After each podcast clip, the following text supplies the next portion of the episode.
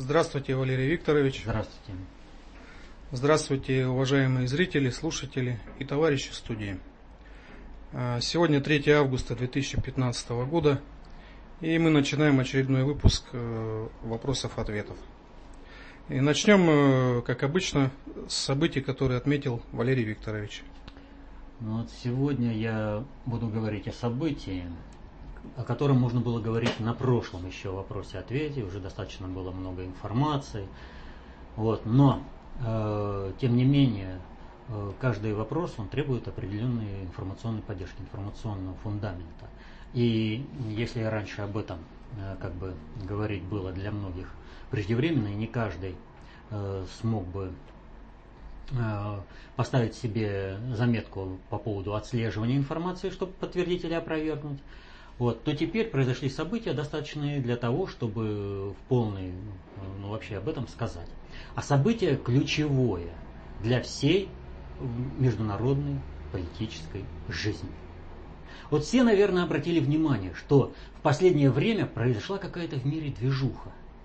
То есть, э, смотрите, французские депутаты едут в Крым, итальянские депутаты едут в Крым, в Бундестаге об этом раздумывают, по Мистралям что-то произошло, двинулось. А что же произошло? Если называть вещи своими именами, то 10 июля этого года произошло знаменательное событие. Вот.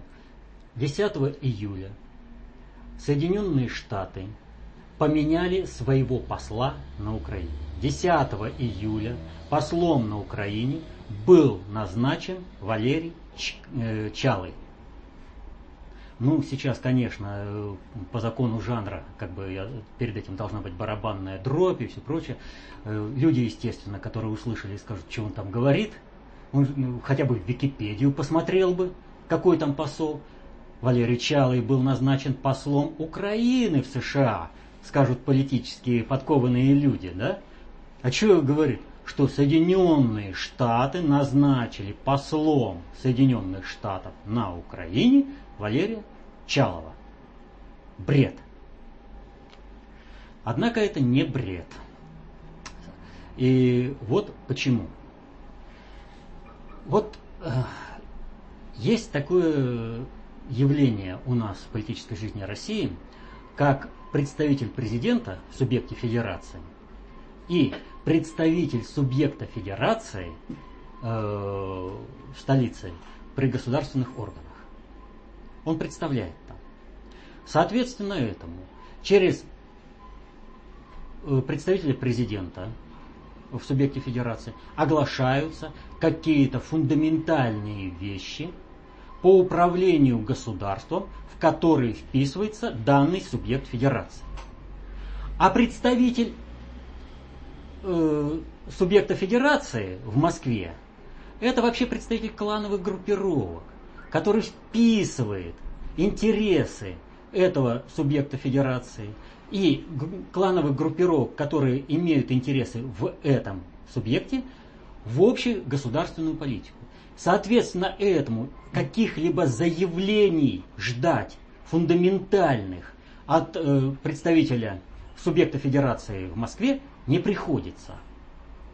Примерно такое же положение является и по представителям, э, по послам. Вот если э, посол Соединенных Штатов на Украине, скажем, да, то он говорит об определенной позиции Соединенных Штатов э, на Украине, о том, э, какие интересы, как бы выглядела политика э, украинского государства, вот в этом ракурсе. Если же говорит посол Украины на Соединенных Штатах, да, то он там говорит о своей позиции, позиции своего государства. Все логично. И вдруг 10 июня, июля назначают нового посла и он начинает делать фундаментальные заявления. Вот если посмотреть с позиции, так скажем, экшен, да, э, какого-то там событийного ряда, он не сказал ничего такого. Он говорил о фундаментальных принципах построения государства. государственной деятельности, о взаимоотношениях Соединенных Штатов и Украины. Вот скажите, какое дело послу Соединенных, это, Украины в Соединенных Штатах до позиции Евросоюза по Минским переговорам? Какое ему дело? Он должен выражать позицию Украины в отношениях с Соединенными Штатами, но не говорить о политике в отношении третьих стран, о каких-то там других процессах. Чего он об этом говорит? И еще много чего. Но если мы посмотрим, кто до этого осуществлял вот эту деятельность?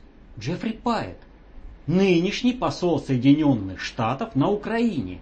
То есть он делал фундаментальные заявления, которыми руководствовалось государство Украины в проведении своей внешней и внутренней политики.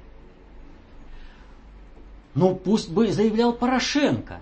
Но при чем здесь посол Украины в Соединенных Штатах, который делает такие вообще фундаментальные заявления? Но мы знаем, что Порошенко заявляет, э, делает такие заявления, э, которые не состыкуются между собой, и все зависит от того, кто конкретно держит его Фаберже в это время в тисках. Вот кто ему закрутил тиски, то заявление он и сделал. Поэтому отслеживать то, что там говорит Порошенко, это не, вообще не стоит. Он отыгранная фигура. Но ведь кто-то же должен оглашать фундаментальные параметры управления на Украине. Как оно должно вписываться. Раньше оглашал посол Соединенных Штатов. Конкретный, вот сейчас назначенный, который в Википедии. Вот. Джеффри Пайт. И вдруг об этих вещах заговорил посол Украины в Соединенных Штатах Чалый. Вот это квитанция о том, что Соединенные Штаты проиграли противостояние за Украину, Европе и России. И происходит следующее. Своего-то жалко. И поэтому надо выводить из-под удара.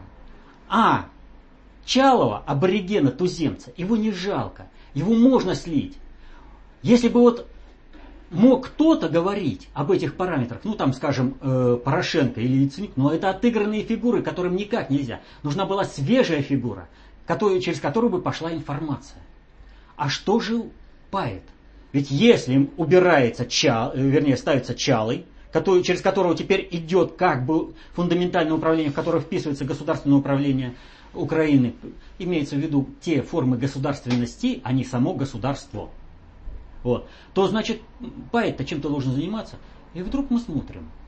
Поэт начинает действовать совершенно как бы нелогично. Он едет в Закарпатье, там в Мукачево проблема. Он едет в Славянск, в Краматорск, разбираться. У него проблемы там с выборами. Он начинает руководить в ручном режиме частными проблемами. Чтобы понять, о чем идет речь, вот представьте себе, есть начальник цеха или там какого-то строительства. Вот. К нему, вот он руководил, руководил всем этим процессом из своего кабинета, и вдруг к нему приходит какой-то эмиссар, назначенный там мальчик-мажор в коротких штанишках, который начинает руководить. И Э, не имея возможности э, этого мальчика-мажора послать, а может быть и специально этого мальчика-мажора назначают, если помнить, что для того, чтобы провести дефолт, в России специально назначен был Кириенко, потому что Виктор Степанович Черномырдин при всей его отрицательных как бы качествах, да, при том, что Басаев говорите громче, вот, он по своим внутренним качествам не мог поступиться страной плодами своего труда. Он не мог так ударить по народу, как это сделал Кириенко, который ни к народу, ни к стране не имел вообще никакой жалости. То есть поставили, все прекрасно понимают, зачем он поставил, и все начинают играть определенную роль. И вот прислали человека. Начальник цеха тоже понимает, что прислали человека, который будет отвечать за все управление. Но ему же надо Э, как бы показать собственную деятельность, что он делал все для того, чтобы спасти, и он, начальник цеха, начинает метаться по участкам и выполнять работу мастеров на участках. Он говорит, то, все, пятое, десятое. То раньше, зачем он вызывал к себе, Яценюка, Порошенко, других, э, приходил, там, скажем, в Раду, да, теперь он едет на место.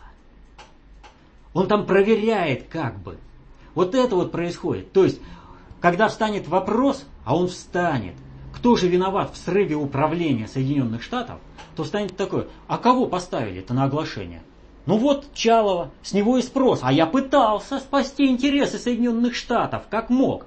И ведь он реально пытается. Азаров даже сказал, давайте э, назначим Паэта генерал-губернатором Украины. Понимаете? Раз он приезжает и в мелочи вникает, у генерал-губернатора Украины Паэта нашлось время съездить э, в, это, в Закарпатье. А ведь у подавляющего большинства политиков и государственных деятелей, так называемых Украины, которые прямо там должны были находиться, не нашлось. А вот поэт поехал. Поехал он в Славянск, Краматорск. Это все дымовая завеса. Это перевод управления на козла отпущения Началова. То есть, понимая, что управление уже проиграно Украиной, нужно кого-то подставить. То есть процесс сам должен идти. Соединенные Штаты не могут отказаться э, от управления Украиной. Но никак они не могут отказаться от управления Украиной, э, потому что на них оно завязано. И про, информация должна как-то попадать в оглашение. Вот смотрите, сидел до э, Чалова Моцик э, послом. Но кто про него чего знал? А ведь он был не только послом Соединенных Штатах, он был послом при э, Организации американских государств, при Барбу, Антигуа и Барбуда, при Тринидад и Тобаго. Понимаете, у него много чего было. Но он сидел и не чирикал. Он свое место знал. Он решал кланово-корпоративные задачи украинской элиты. А с чего вдруг заговорил вот так, вот таки, в таких выражениях, в такой постановке, и такое внимание прессы, причем не какой-нибудь там, ну скажем, украинской, да, голос Америки, который пару сюжетов посвятил Моцику, да, с его участием, за всю его деятельность. И уже только за это вот время, ну, я не знаю, сколько там они очень прилично э, выдали информации. Э, Чалый сказал то, Чалый сказал все. Кто сказал? Смотрите, голос Америки. Чалый сказал так. А Чалый постоянно говорит о том, что у него допускает расширение форматов по переговору по Донбассу. Это, кто? Почему он допускает-то? Понимаете? Не президент Порошенко, не кто-то там, а посол Украины Соединенных Штатов допускает. Так вот, все эти факты говорят о том, что выписана квитанция о том, что Соединенные Штаты проиграли противостояние. Они назначили козла отпущения, а теперь им нужно оттуда уйти. Еще одной квитанцией в этом же ракурсе стал эфир э, по Fox News, где генерал в отставке Роберт Скейлс э, делал ну, гениальнейшее, просто вот я бы сказал, заявление. Он заявил о том, что будущее России решат американские ракеты и украинские штыки. Ну, кардинал и э, галантерейщик спасут Францию. А я перефразировал. Галантерейщик, украинские штыки, и кардинал спасут Францию. Вот. Так что э, надо вот еще один такой момент отметить. Вот эта информация о том, что выписана квитанция, и именно в том плане, что назна... послом Соединенных Штатов на Украину назначен Чалой, прозвучало в эфире э, спутника, теле, э, радио э, спутник. И интересные движения в Госдепе начались, интересные подвижки. Ранее заявленные информационные процессы вдруг застопорились и не получили информационного продолжения. Так что слушает, все слушают радио «Спутник». Ну, вот вы сказали, что э, киевские политики по своей стране сами не ездят, э, но зато занимаются вот составлением списков черных, белых, там еще каких-то. Да, это вот, кстати, примыкает к этому вопросу, вот, о котором я только что сейчас говорил. Они составили гигантский список 568, э, что ли, 567, ну неважно, где-то вот так на полтысячи человек э, деятели искусств Запада, которые вредят, э, являются угрозой для национальной безопасности Украины. И составили белый список э, друзей Украины, там 34 э, фигуры. Ну, как бы показательно.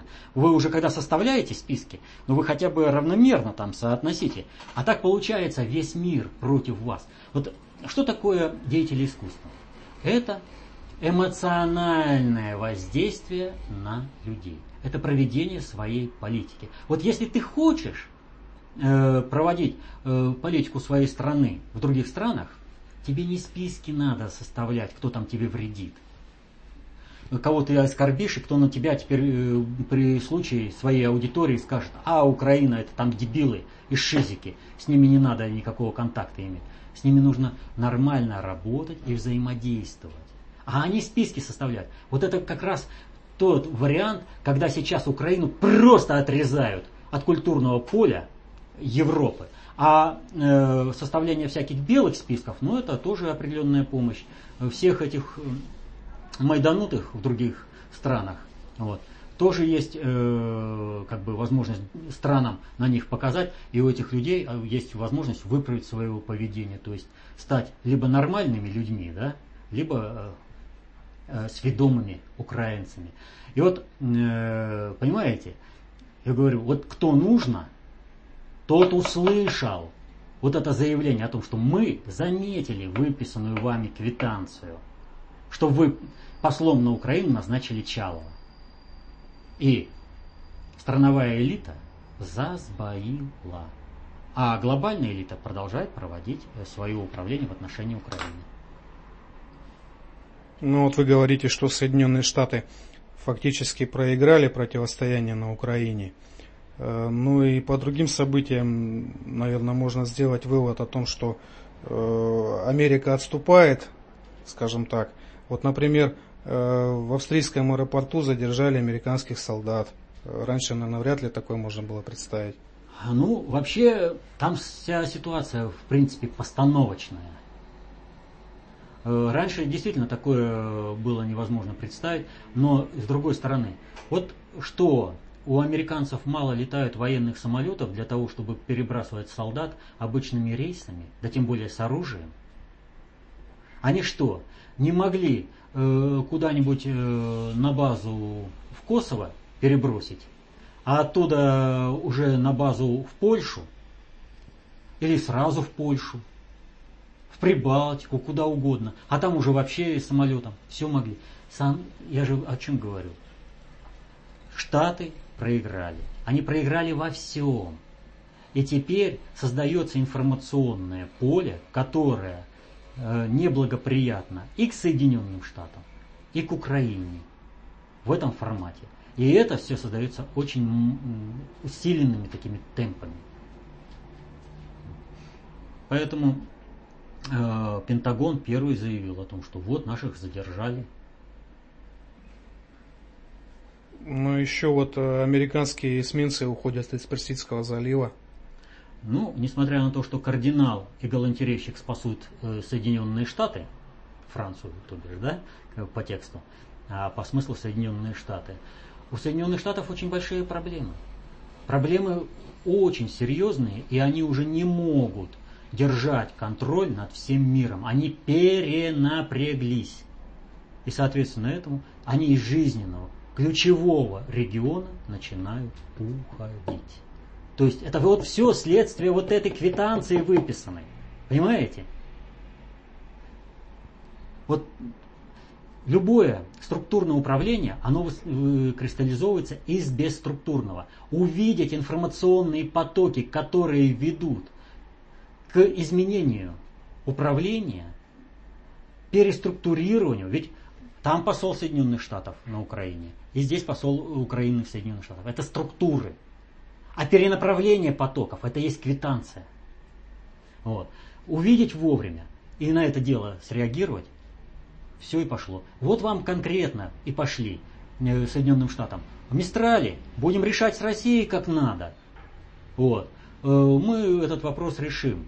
Заплатить, там неустойка, там что. Там вообще по Мистралям очень интересная вещь получается. Э, сейчас пока французские власти категорически отказываются о том, что принято такое решение, а о принятом решении говорится о том, что только со стороны России. Вот. Э, а они говорят, э, что вот через несколько недель, в конце лета, что они делают? Они тянут, когда еще хватка Соединенных Штатов ослабнет, когда им уже вообще будет не до э, Франции, когда другие проблемы у Соединенных Штатов возникнут. И вот, понимаете, опять же ситуация. Нам, в принципе, вот военные говорят, эксперты, нам эти мистрали не нужны были тогда, когда мы их заказывали, и не нужны сейчас. Может быть так. Мы опыт строения получили, э, строительство таких мистралей получили. Э, можем теперь э, сами строить? Можем. Нужны нам эти мистрали? А это как сказать? Они тогда нам нужны были по политическим моментам, в первую очередь. И сейчас по политическим моментам они нам могут быть и нужны, и не нужны. Мы можем с большим удовольствием, без всякой неустойки. Вот Лепарезин, да, он заявляет, что вот неустойка может составить 3 миллиарда евро по этому контракту. Все, вот, ну как же так, а, э, фактически ничего не выплатят, каких-то 300 миллионов сверху, вот 3 миллиарда. Да не в деньгах счастье в данном случае это. Вы представьте себе ситуацию. Вот э, что произошло. Мистраль. Система связи построена наша. Вообще Мистраль был сделан под, нашу, под наше вооружение. Системы связи были смонтированы наши. И наши э, французам говорят, да не проблема, хотите продавать Мистраль, продавайте. Там э, пусть, это, кто называется, э, системы вооружений, ну, об этом я чуть скажу попозже, это уже дело десятое, но вот системы связи, верните нам, пожалуйста, в том виде, в каком они были поставлены. А что это означает? Системы связи монтируются при строительстве корабля.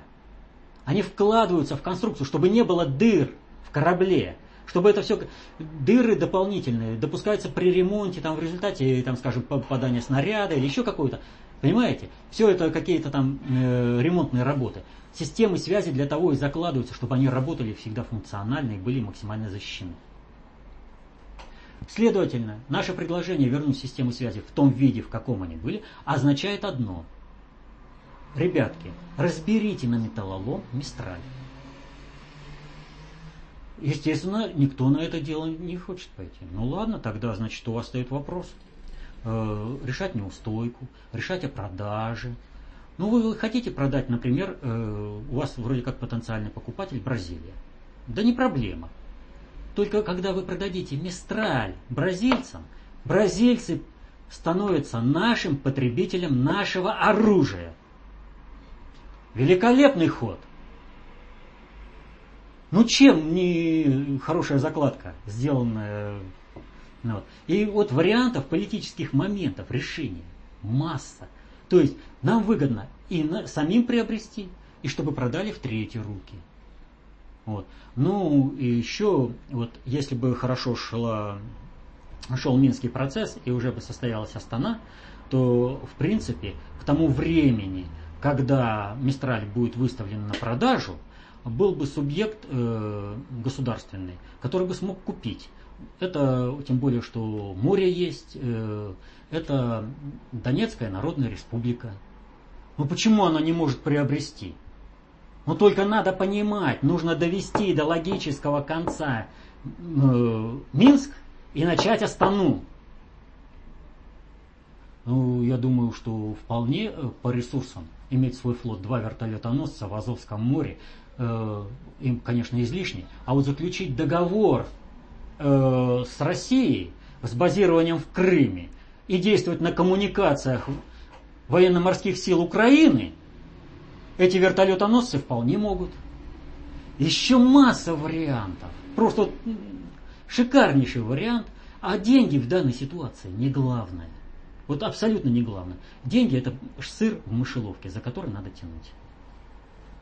Ну, то есть Франция-то в результате этой истории получила одни проблемы. Франция потерпела колоссальное, сокрушительное поражение. Она теперь более ненадежный партнер э, по заказу вооружений. Все, кто будут заказывать вооружения будут в первую очередь ориентироваться на другие возможности. Только давление Соединенных Штатов и возможности еще Франции, они же вот в раз-то не кончаются, еще многие процессы инерционные, взятки уже даны определенным людям, они еще на определенных постах, они еще не убраны, но на Францию более не будут ориентироваться. При любом другом раскладе будут ориентироваться на другие страны, в том числе и на Россию. Россия теперь может строить вертолетоносцы подобного класса, только еще лучше. Ну вот США, как вы говорите, проигрывают, но, к сожалению, продолжают напрягать э, всех и вся. Э, вот пытаются устроить трибунал по сбитому Боингу, а Россия отказывается от проведения этого трибунала. Вот э, почему? Вот понимаете, нормальная логика такова. Проводится следствие, собираются доказательства, потом передаются в суд. Но никогда не бывает такого, что сначала суд, а потом этот суд ведет уже следствие. То есть, представляете себе ситуацию. Трибунал создали, и они начинают требовать, а подать-ка нам такого-то генерала России сюда на допрос. А что ты нам не нравишься? Мы считаем, что ты врешь. А ну-ка закрыть-ка его в эту кутузку. Вы проведите следствие. Ведь понимаете, какая ситуация? Ну нет в мире ни одной страны, которая бы не ре, реально не знала, что реально произошло. Потому что масса спутников над Украиной. Там столько спутников, все страны заинтересованы, более-менее спутники наблюдения, все согнали. Все видели, все знают, кто и как сбил самолет. Но все молчат. Почему? Соединенным Штатам невыгодно. Потому что Соединенным Штатам почему невыгодно? Они не рассчитывали, что будет вообще хоть какое-то следствие. Понимаете? Хоть какое-то следствие будет. Они думали, это будет Гляевец. Удар по России, потом с, с побе, это, победителей не судят. Гитлера по Гляевицу осудили только потому, что он проиграл. Кто знал вообще до 1945 года, что реально в Гляевице произошло? Пока не начали расследовать преступления гитлеровского рейха. Так и с Соединенными Штатами. И вот Соединенные Штаты сейчас делают все возможное для того, чтобы правда не выплыла наружу. Им нужно политическое судилище. Вот посмотрите, какая ситуация. Казалось бы, благое дело трибунал. Но в 1988 году американский ракетный крейсер целенаправленно сбивает иранский А-300, аэробус. Погибает 290 человек. Сбивает, заведомо сбивает э, пассажирский самолет. Какой-нибудь трибунал был. Вся доказательная база на лицо. Нет, было только повышение и награждение командира корабля. Ничего не было. То есть Соединенным Штатам по каким-то причинам нужно было сбить этот самолет. Ну, летел, видимо, там кто-то. И они его сбили. И ни перед кем не отчитывались. Соединенные Штаты в силе. Никто не смог, э, даже не пикнул. Украинские э, ПВО сбили наш Ту-154 над Черным морем. Кто-нибудь устраивал какой-нибудь трибунал? Следствие велось, велось, не, не, там много шумихи, но непонятно, что произошло. Никто не устраивал. Здесь следствие никак не ведется. Не до конца собраны обломки самолета. Не выстроены никак. Не опубликованы переговоры. Не, не обнародованы данные объективного контроля. Только Россия все это обнародует. Она все показывает со своей стороны, но она делает правильно. В час по чайной ложке, в нужный момент, один элементик. И казалось бы, там разница, да, то самолет, то э, это, ракета зенитная, понимаете, вроде бы не срастается, а нет. Все в одну точку идет. Понимаете, и придет время, когда скажут, что было комбинированное воздействие.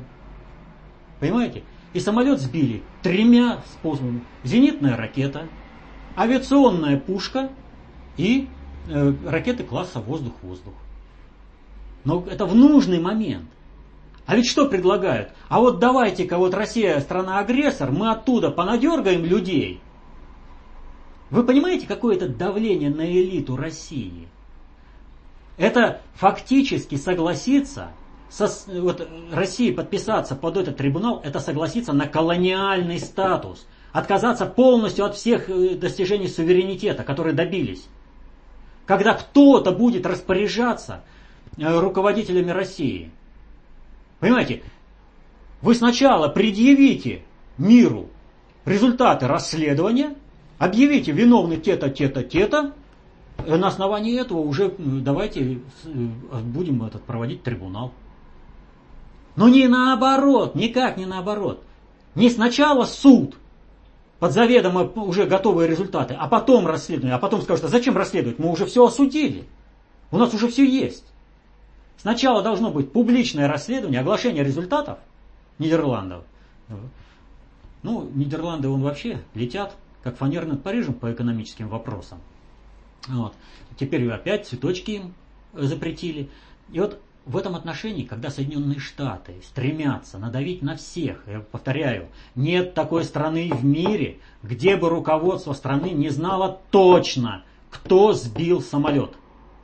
Все страны мира в той или иной степени, особенно страны, имеющие спутники, они имеют и собственную информацию. Они точно знают, что Соединенные Штаты руками украинских э, карателей сбили этот самолет.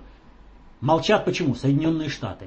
Соединенные Штаты затыкают рот, но они не могут заткнуть, как это они сделали в 1988 году. Теперь они вынуждены договариваться. А вот здесь они теряют ресурсную устойчивость. Их растягивают. Везде растягивают. Понимаете? И они вынуждены везде уступать. И назначение Чалова. Повторю, это вообще э, как бы фишка вот этого Чалова послом Соединенных Штатов на Украине. Это доказательства. Понимаете? Все. Они вынуждены. И недалек тот час, когда э, ресурсная устойчивость у Соединенных Штатов рухнет окончательно. Они борются до предела. Они борются до предела. Им нужно во что бы то ни стало выстоять. Но это не получится. И они пытаются какими-то сейчас вот этими пиар-акциями типа с трибунала отсрочить неминуемый конец. А вот, кстати, об обломках самолета. А, недавно нашлись обломки самолета MH370, который пропал в Индийском да, океане. Марта, Но вот как-то они вовремя нашлись, не попытка ли это, а, скажем так, размыть информационное поле а, по другому самолету MH17? Нет, это не попытка размыть по MH17, это под шумок попытка легализовать определенную версию по э, исчезновению вот этого самолета. То есть пока идет шум по тому, сюда вписаться, а там как уже получится. Мы сольем ту э, версию, которая у нас заготовлена. Вот. Ну и как бы еще такой фантастический, что ли, вопрос. Возможно ли, что остатки Боинга из Индийского океана будут использованы для фальсификации остатков Боинга, сбитого над Украиной? А здесь надо знать, что произошло с тем самолетом над океаном. Как можно об этом говорить, если мы не знаем? Вариант такой возможен, если он где-то приземлился, его там разбили, распилили, на реунионе выкинули там обломок крыла, чемоданчик там, да, вот, а куда-то что-то еще. Но опять же ситуация такая. Здесь обломок, там обломки. А что это такое? Это какая версия? Тут надо вообще смотреть. Вообще варианты, как бы таки, такая версия в принципе возможна по закону нормального распределения. Но она находится в хвосте распределения. И для того, чтобы ее реализовать, это надо обладать очень серьезным, так скажем, управленческим э, профессионализмом. А сейчас ну, Соединенные Штаты не обладают таким профессионализмом. Да и вообще западные элиты не обладают таким профессионализмом. Несмотря на свой колониальный, полу, криптоколониальный статус, несмотря на полный суверенитет, самая управленчески э, дееспособная элита, несмотря на то, что она э, заведомо проигрывает любой бой с американцами, это российская элита. Вот если бы она э, до боя не проиграла, э, американской элите бой, ничего бы американцы не сделали. Но дело в том, что они до боя уже проиграли. Они хотят понравиться американцам. Они готовы слить любые ресурсы. Ну, вот. Но тем не менее, вот, э, есть логика намерений, есть логика обстоятельств. Обстоятельства таковы, что Э, общественное мнение в стране патриотическое, поддерживает государя Путина, и в этих условиях тем, кто хочет выслужиться перед Соединенными Штатами, сливая э, ресурсную э, Россию, им очень несладко, им приходится маневрировать. И при этом они вынуждены работать на повышение ресурсной устойчивости России. Тоже хорошо. К другим событиям хотя, собственно, снова об Украине. Прокомментируйте вброс информации про изготовление ядерной бомбы в Донецке. Провокация какая-то? Ну, вы же знаете, что в свое время э, этот, господи, паспорта его президента, пока Порошенко-то не избрали был. Турчинов? Турчинов. Он же заявлял о том, что террористы якобы хотят бомбу использовать. Это старая заготовка Соединенных Штатов. Они хватаются за любую возможность удержаться на плаву. И им нужно заранее, естественно, подготовить э, площадку, им нужно заявить об этом. Вот они и работают. Через свои каналы, через Time, э, Times. Слили такую информацию. А там дальше отпирайся, не отпирайся. Вот мы вот. Турчинов заявлял, теперь вот это заявил. Вот. Опять же, кто заявил? Да какой-то там э, сведомый укр. Э, сейчас можно даже посмотреть, кто он там. Сейчас у меня где-то есть э, по нему публикация в Time. Да неважно. Сведомый укр же написал эту статью-то. Информация-то пришла с Украины. То есть, если не получится, так мы этого... Э, понимаете, в чем прелесть американского управления? Они этих сведомых туземцев используют э, по принципу Мару сделал свое дело, Мару может уходить. То есть сделал свое дело и шаг, прирезали. Все, чтобы не кормить лишний раз. Да и на него еще можно много чего списать. А, прокомментируйте, пожалуйста, заявление Николая Азарова о правительстве в изгнании, Комитете спасения Украины и тому подобное. А, ну, это вообще вопрос серьезный, и он заключается в следующем. А, в конфликте на Украине а, задействованы различные корпоративно-клановые группировки. Различные. Эти корпоративно-клановые группировки, как э, чисто украинские, чисто российские, так и смешанные украино-российские, они имеют свои интересы. Э, вот пока было Э, повстанческое, так скажем, движение, да, каждый отряд э, ходил под своей клановой корпоративной группировкой. И эта клановая корпоративная группировка в меру своих возможностей, ресурсов и интересов, то есть имели ресурс побольше, но интерес был такой, что сейчас не надо. Они своим давали то больше ресурса, то меньше ресурса и все прочее. То есть во, создание э, вооруженных сил Новороссии вот это кланово-корпоративное управление вооруженными группировками э, в Новороссии, оно пресекается. А как кланово-корпоративным группировкам выходить на это? Одни имеют свое представительство в правительстве Донецко-Луганской республики в разных вариантах, другие не имеют. Третьи претендуют на управление процесса в целом. Так вот, Азаров как раз и огласил интересы группы кланово-корпоративных группировок. О том, что вот так вот мы хотим вписать. То есть, а вы какое отношение имеете к Новороссии? Вот там вообще есть вооруженные силы, там есть легальное правительство. С какой радости вы создаете какое-то правительство Украины там, да? Вот. Если легитимным, единственным легитимным правоприемником государственности на Украине являются Донецкая и Луганские республики. И вообще пора, давно уже пора объединиться.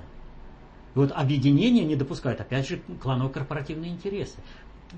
В Луганске одни давлеют, в Донецке другие давлеют. Вот. И поэтому, но это я так вообще как бы очень узко так сказал, да? Но ведь все олигархи, как украинские, так и российские, они завязаны на кланово-корпоративное объединение за рубежом. И есть надгосударственное управление. И именно отсюда появление в контактной группе таких э, лиц, как Пушилин, например. Понимаете, был один процесс, Пушилин его возглавлял. Потом этот процесс поменялся, Пушилин ушел в тень. Потом, значит, э, кланово-корпоративная группировка добилась определенной устойчивости, Пушилин снова появился. Ну, колода просто такая, что других людей трудно взять. Понимаете? И вот так вот, я на примере Пушилина, а там можно говорить о многом. Вообще кадровый вопрос я стараюсь не трогать. Э, ну, в данной ситуации, что называется, и из песни слов не выкинешь. Вот. Поэтому вопрос о том, как будут развиваться, вот вооруженные силы Новороссии рвутся в бой, да? Да нам бы только. А заявление Азарова показывает, а в какой бой? Там не договорились о будущем, ради чего и как воевать. Вот белые, они проиграли по одной простой причине, красным. У них не было плана на будущего. У них было одно. Разобьем красных, а там определимся. Учредительное собрание, монархия, э, непонятно вообще что. Нам этого допускать нельзя. В отношении Украины должна быть четкая цель. А те, кто стоят за Азаром, это реально понимают. Но эти вопрос нужно решать-то через Донецкую и Луганскую республики, но никак не через какой-то э, зарубежный комитет, который там. Вот где правопреемственность-то. В Донецке и в Луганске, не в Москве. Я имею в виду политики в, это, в изгнании, там, в эмиграции. Поэтому будет определено теми, кто реально обеспечивает управление э, Донецкой и Луганской республики, кто обеспечивает ее ресурсную устойчивость, э, кто обеспечивает э, боеспособность вооруженных сил Новороссии. Вот придут, все будет. Но в данной ситуации спешить не надо, во-первых. Единственное, что надо пресечь, это обстрелы мирных городов Новороссии. Но здесь в последнее время говорят, э, бандиты, их солдатами-то трудно назвать, э, и даже не армии Украины, а во, каких-то вооруженной группировки под названием Вооруженные силы Украины слишком много стали на складах курить. Взрываются массово и хорошо. Ну, не любят соблюдать они технику безопасности. Но в результате прекращается стрельба. Так что Пусть дальше курят. А еще несколько вопросов по событиям, которые так или иначе связаны с американской или европейской политикой, с ее последствиями. Вот, например, объявили смертные приговоры сыну Каддафи и его соратникам. А это вот, смотрите, одновременно с трибуналом да, идет. О чем речь? Элите посыл такой, а мы любого, самого великого, вот как Каддафи, раз и разотрем в порошок. Просто раз и все. И, и в этом отношении, э, представляете, нашей элите согласиться на то, чтобы их растирали в порошок, как э, они показали. То есть Соединенные Штаты в данной ситуации сделали себе хуже. Просто хуже. С одной стороны, они хотели надавить, э, чтобы на все остальные страны то есть давайте продавливайте этот. Россия встанет, она заветирует, но вы создайте информационное поле против русских, да? А с другой стороны, они загнали россионскую элиту в, ту, в этот самый, в угол, кошка, загнанная в угол, становится тигром. То есть, а куда деваться? Все, нас же кончат просто так. Ни за что, ни про что. Просто потому, что мы э, отказались сами себя защищать. Вот как Каддафи, да? Пытался до конца договориться, хотя видел, что его уничтожают. Вот. И он и получил. Ну, зачем нам это надо? Поэтому мы будем отстаивать свой суверенитет до предела. Мы это судилище не будем, мы заинтересованы в том, чтобы произошло следствие и потом был суд гласный. Вот за это мы в этом заинтересованы. Вот в результате чего Соединенные Штаты добились. Тем, что напрягали западную элиту, чтобы против России создать информационное поле. Опять же, я говорю, они хватаются за последнюю соломинку. Но здесь они держатся, им больнее будет. Им бы по-нормальному как-то сливаться. А они не понимают, что они себе делают. А, то есть в Ливии все-таки Соединенные Штаты контролируют ситуацию? А, в Ливии сейчас контролируют ситуацию различные-различные силы. И Соединенные Штаты в последнюю очередь. Они крупный контролер, но все-таки в последнюю очередь. Какие силы контролируют? Те, которые подконтрольны глобальному предиктору. А через какие спецслужбы они будут это делать, это уже дело десятое. Роль и место в управлении политическими и военными процессами в Ливии было показано через убийство посла Соединенных Штатов в Ливии.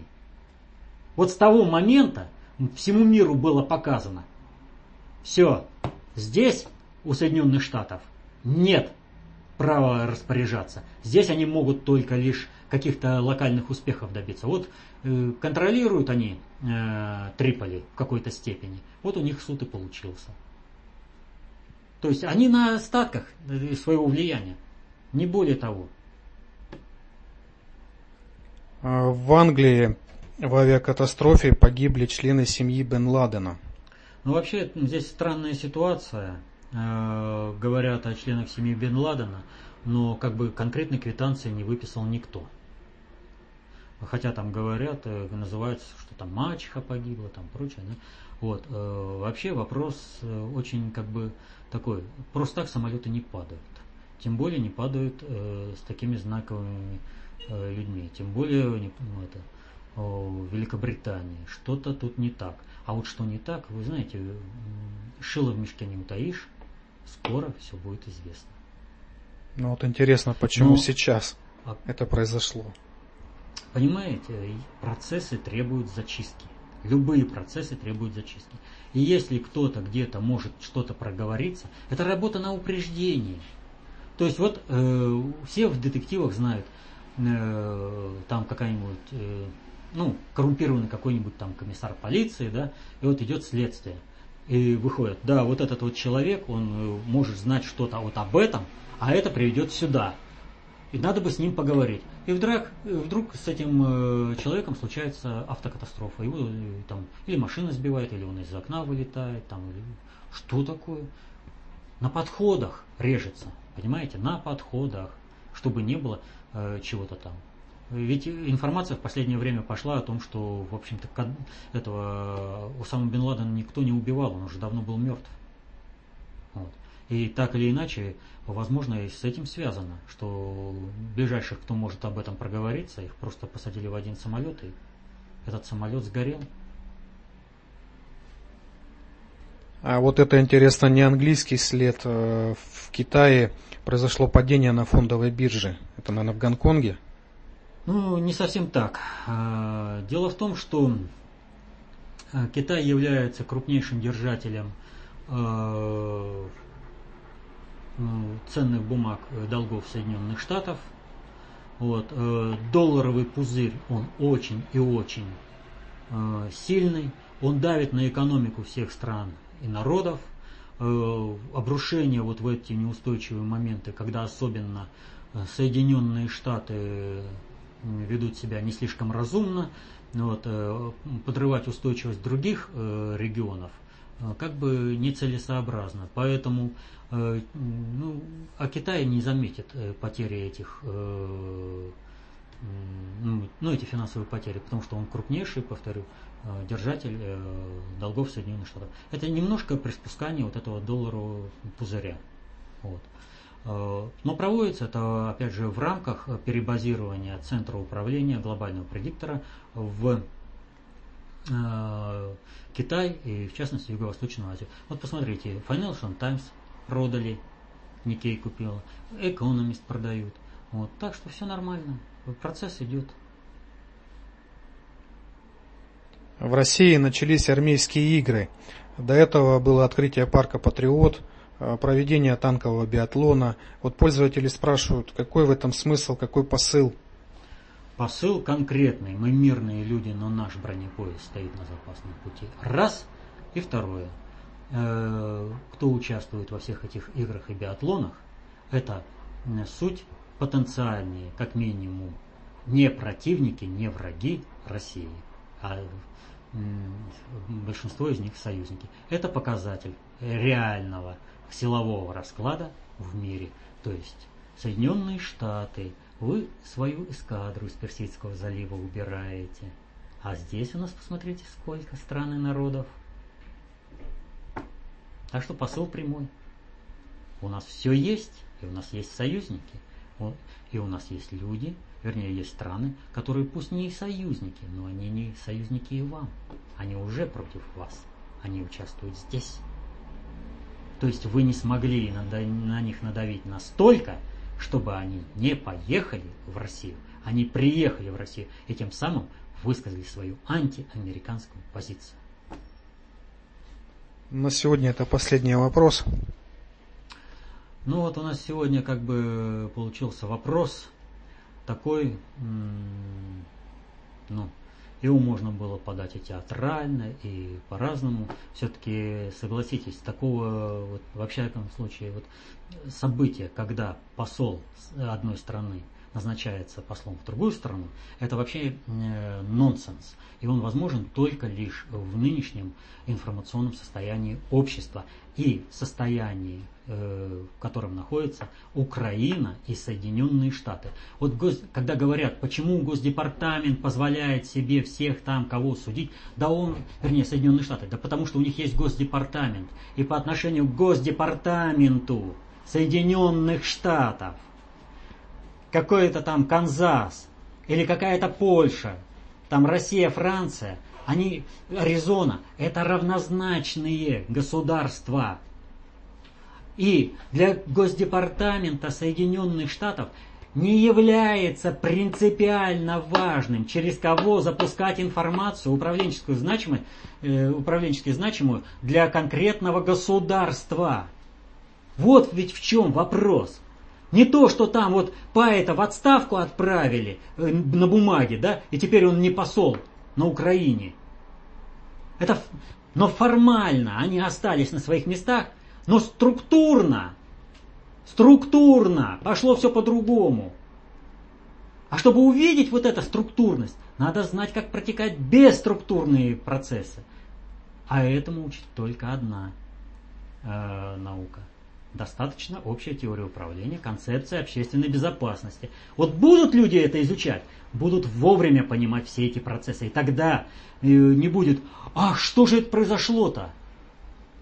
Надо же, сдвиг и по мистралям, и парламентарии двинулись, и по санкциям приехали сюда, в Россию, и не говорят о санкциях, а пытаются наладить какие-то отношения, там все прочее. Понимаете?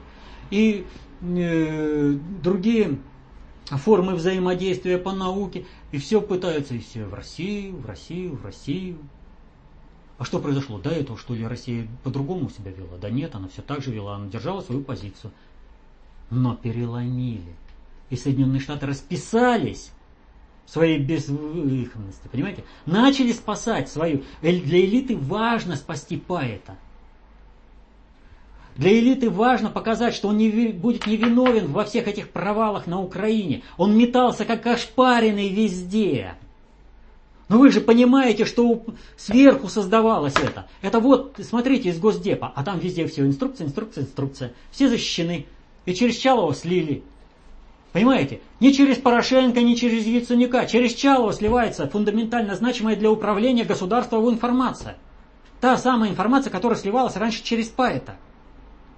Вот чтобы увидеть все это, надо обладать знанием, как управляются социальные суперсистемы. Изучайте достаточно общую теорию управления, концепцию общественной безопасности. И для вас все эти скрытые процессы будут на лицо. До свидания. До следующих встреч.